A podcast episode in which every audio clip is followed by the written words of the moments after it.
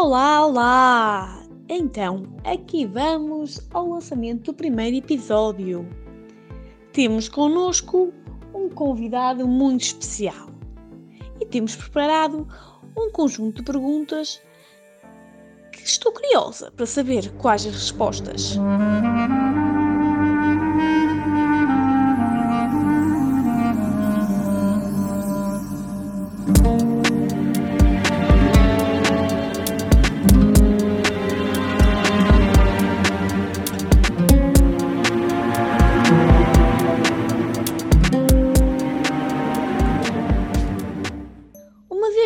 Conceito passa também por não revelar a identidade dos nossos convidados, será apenas pela voz que poderá identificar quem temos aqui atrás do microfone. Eh, Vamos lá então à primeira pergunta. Bom, o convidado mistério eh, sei que está ansioso por ouvir a primeira pergunta. Aqui vai então. Estiveste congelado durante 50 anos. O que farias no primeiro dia que acordasses? Nossa, no meu primeiro dia, eu acabei de acordar. Eu não sei onde eu tô. O mundo todo tá muito diferente. E eu acho que tem três coisas que eu faria para entender como é que o mundo tá.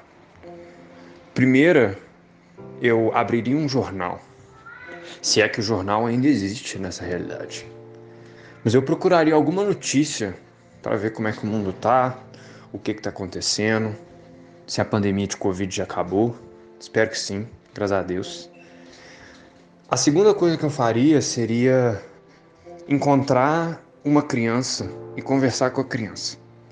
Pra saber se ainda existe essa porcaria de TikTok, qual que é o novo aplicativo do momento, como é que as coisas estão. Mais, eu poderia conversar com um velho também, né? Ou com uma pessoa que eu conheço, mas as visões se poderiam me dar meio que uma comparação. Mas eu acho que a visão fresca ia ser, ia ser mais interessante. Acho que eu ia gostar mais disso. E a terceira, eu iria num restaurante e só para ver.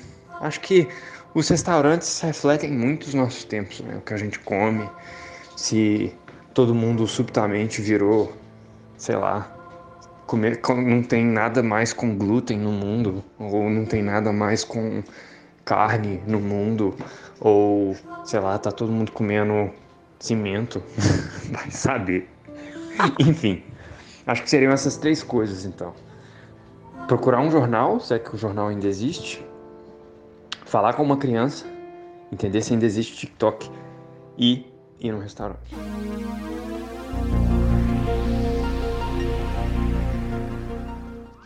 Jovem, tens mais do que idade para ter juízo, mas a ausência de convívio dá-te vontade de perder?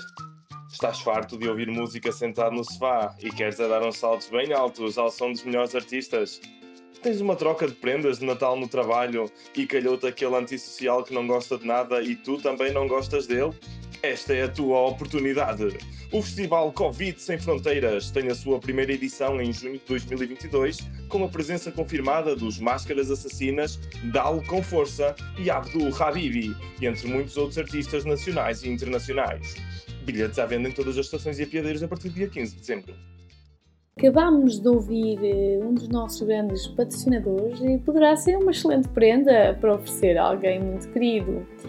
Uh, Mistério, excelente. A sua resposta foi veras impressionante.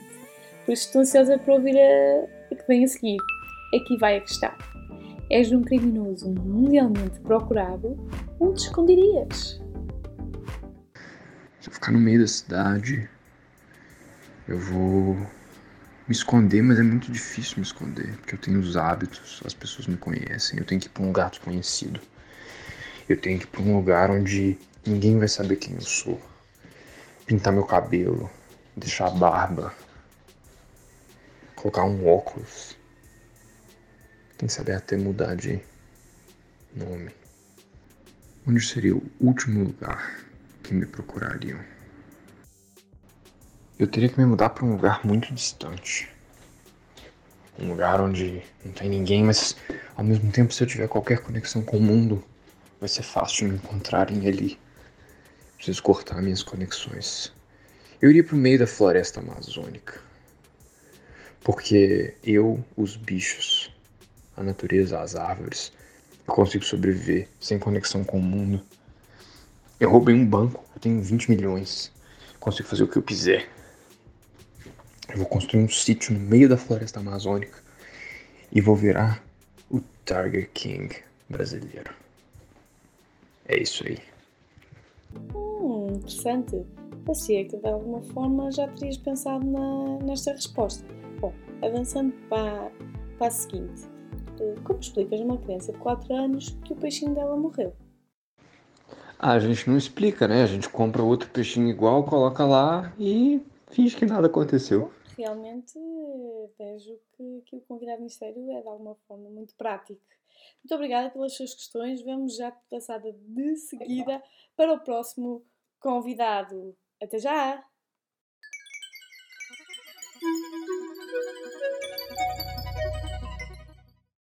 Alcafaz, o mirtilo que tudo faz, aos seus olhos devolve cor lilás.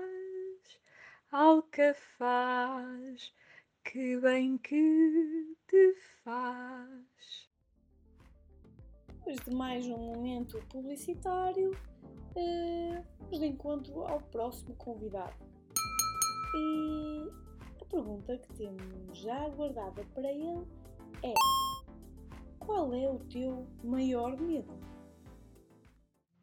O meu maior medo. Uh o meu maior medo provavelmente é ter um acidente a conduzir um carro. Não, estou, estou a brincar, mas, mas será, será algo parecido. Portanto, o meu maior medo provavelmente tem a ver com o, alguma descarga de adrenalina ou momento de inspiração que eu tenha em que acho que consigo fazer eh, tudo e mais alguma coisa eh, correr para o torto.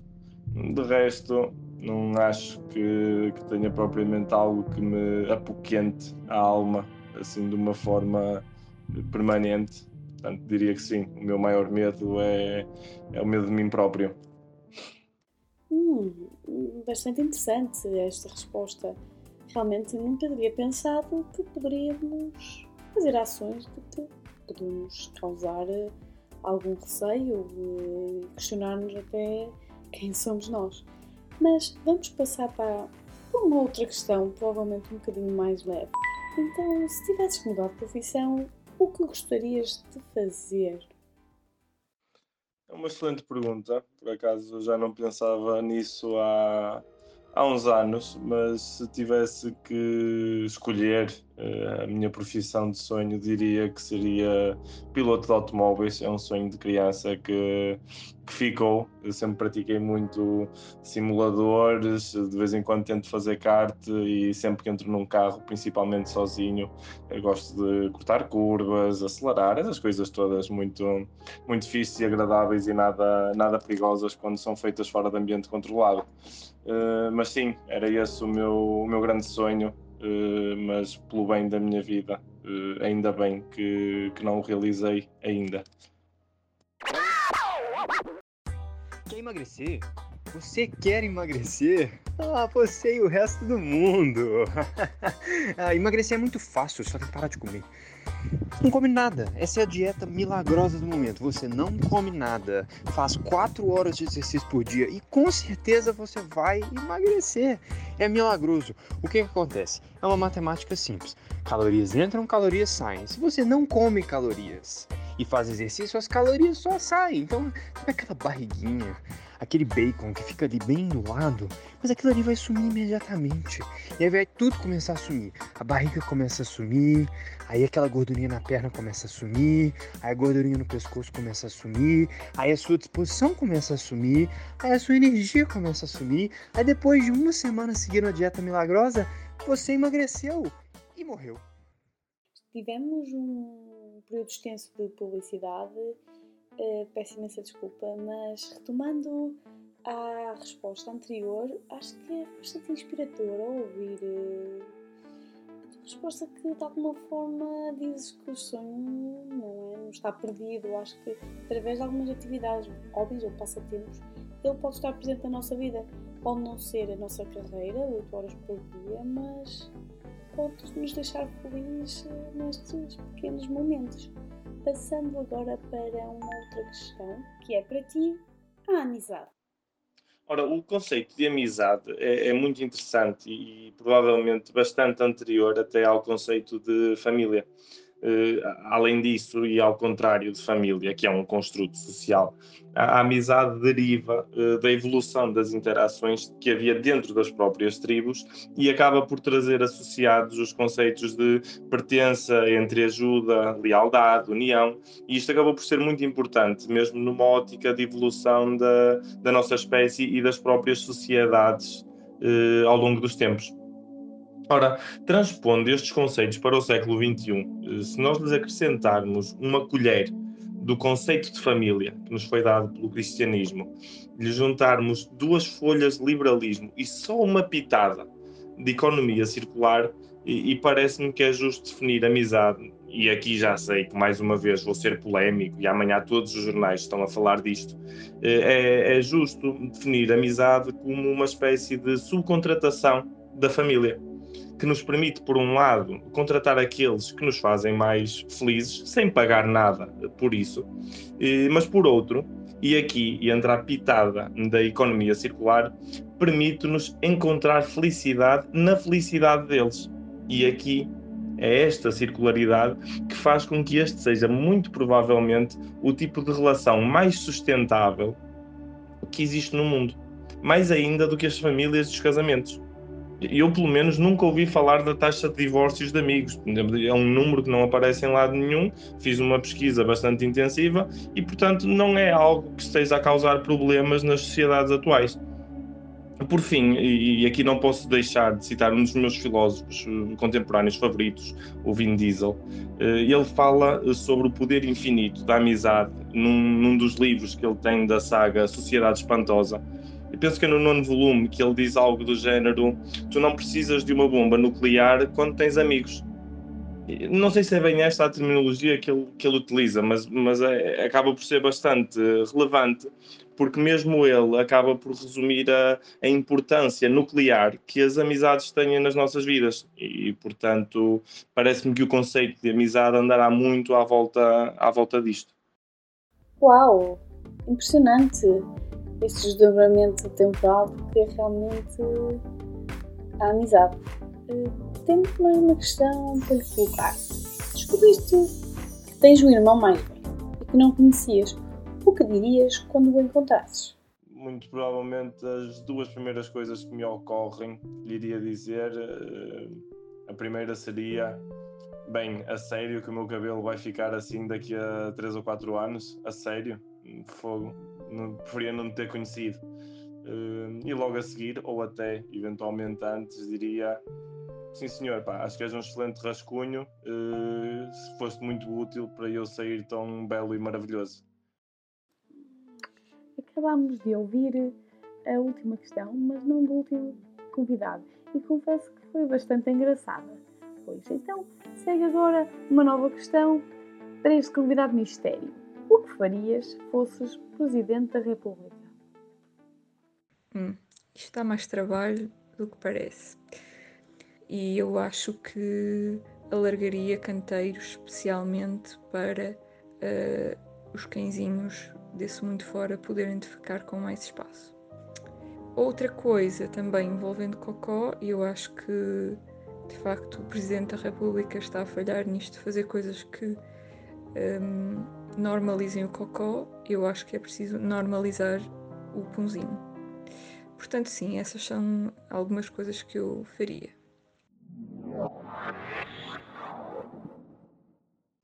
Gosta de interagir com os seus amigos nas redes sociais, mas tem medo de como os seus dados podem ser usados? Então o Fastgram é para si. Sempre que algum dos seus amigos publica, o nosso serviço imprime e entrega a publicação na sua caixa de correio. Se quiser reagir, comentar ou responder, só precisa de usar o envelope pré-pago que enviamos em conjunto. Fastgram, mais amigos, mais privacidade. depois deste momento publicitário, uma reflexão sobre a resposta anterior. Bom, uma presidente bastante atenta ao mundo animal e é um problema relacionado com gases. Bom, tudo é gases. E agora, por favor, conta-nos uma história hilariante da tua infância. A maior parte das histórias hilariantes da minha infância são mais facilmente perceptíveis com gestos. Mas eu, quando tinha 6 anos ou 5 anos, andava no balé. E a minha irmã também. Mas a minha irmã dançava muito bem. E eu não, eu era uma girafa acabada de nascer. Basicamente, esses eram os meus moves. E um dia eu faltei à aula de balé, porque eu não gostava de ir ao balé. E nessa aula elas aprenderam a pirueta. Então, na aula seguinte, a professora, uh, e, e aqui que é preciso o gesto, a, pessoa, a professora com o seu dedo indicador faz um gesto de voltinha. Nisto, todas elas dão uma pirueta. E apenas eu, com o meu dedo, faço também um gesto de voltinha igual ao da professora. E foi aí que eu percebi que hum, aquilo não era para mim. Que momento hilariante! Uh, adorei a história. Uh, vamos então agora passar para uma última questão. Acordaste e tens 76 anos. O que farias nesse dia? Primeiro de tudo, tenho que checar as peles. Tipo, o que é que caiu, o que é que está assim mais para baixo. Ainda tenho um bocado do olho onde pôr um bocadinho de sombra, ou se já está tapado quase pela sobrancelha. Acho que essa, essa parte é, era, é o primeiro ponto a fazer. Um, e depois, sinceramente, ver o que é que tenho no frigorífico com 76 anos. Eu gostava mesmo de saber. E ficamos assim com a última resposta neste primeiro episódio. Desde já, agradeço aos três primeiros convidados surpresa. Foi bastante agradável ouvir cada uma das vossas respostas. Uh, sem mais nenhuma palavra, queria dizer-vos que deixo a última convidada apresentar-vos um pequeno momento musical. E assim despeço-me já já. Sou a Maria Areias, não percam o segundo episódio que vai ser lançado de muito em breve. Até lá!